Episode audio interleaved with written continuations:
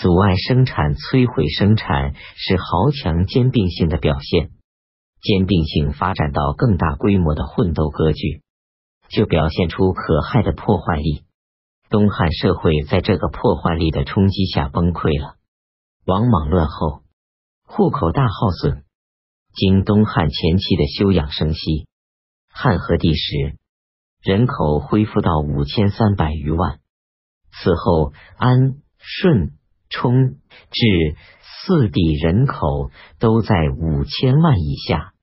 汉桓帝时又达到五千万，晋书地理志作五千六百万。这些数字，不管它如何缺少真实性。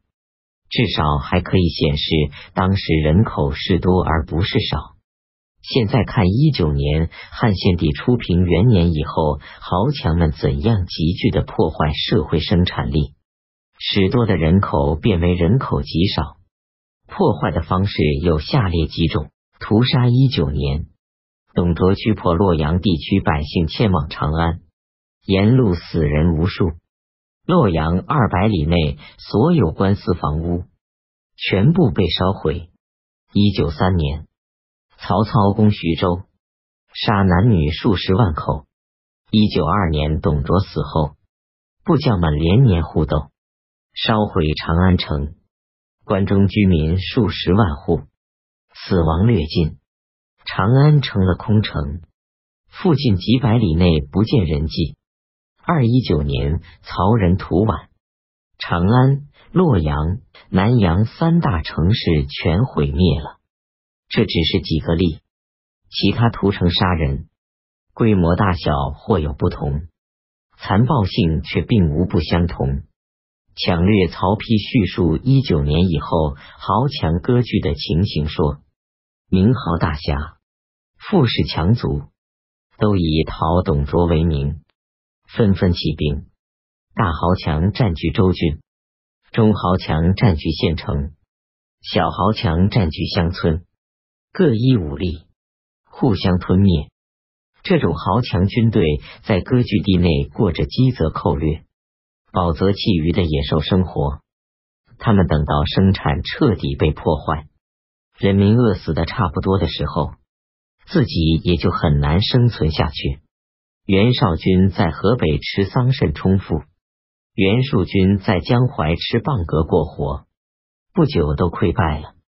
豪强占据州郡，到乡村像黄群那样吃人民，吃完这一处再吃别一处，吃到无可吃时，即人民死亡略尽时，他们才算做完了事情。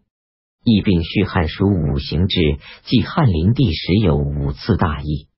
大医学家张基在《伤寒论序》里说：“我的宗族原来很大，人数在二百以上。建安纪元以来，还不到十年，族人死了三分之二，伤寒病患占十分之七，异族人死去三分之二的疫病，在五行志上并没有记载，因为它连年发生，不算是值得记载的大疫。汉献帝时大疫。”据五行志所记，是在二一七年建安二十二年。曹丕说，那一年疫病，很多亲友遭了灾。曹植也说，家家有死人，事事有哭声，或一门禁闭，或举族灭亡。以这名文学家建安七子为例，孔融、阮宇早死，其余王粲等五人都死在这次大疫中。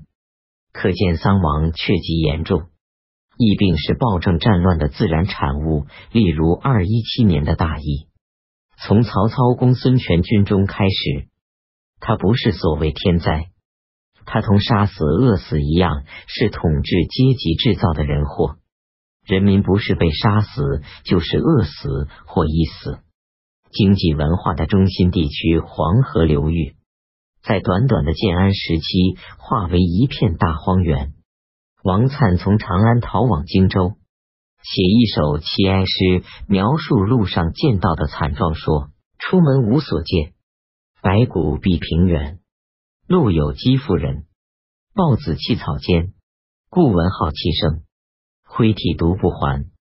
为之深思索，何能两相完？众长统昌言也说，东汉民户过去一般在一千万户左右，还有不少遗漏户和居住汉地的外来族都不算在内。到了今天汉献帝时，名都空而不居，百里绝而无名者不可胜数。这样下去，人要灭绝了。二二年，曹操在他的原籍桥安徽毫县下了一道命令，说：“吴起义兵，为天下除暴乱，救土人民，死丧略尽，国中终日行，不见所食，使无七枪伤怀。”曹操在家乡走一天，路上看不到一个熟人。与王粲、众长统所写破败情状都是亲见的实事，完全可信。这些事实说明什么呢？说明两汉四百年积累起来的财富和文化，以及创造财富和文化的劳动人民，一起被统治阶级毁灭了。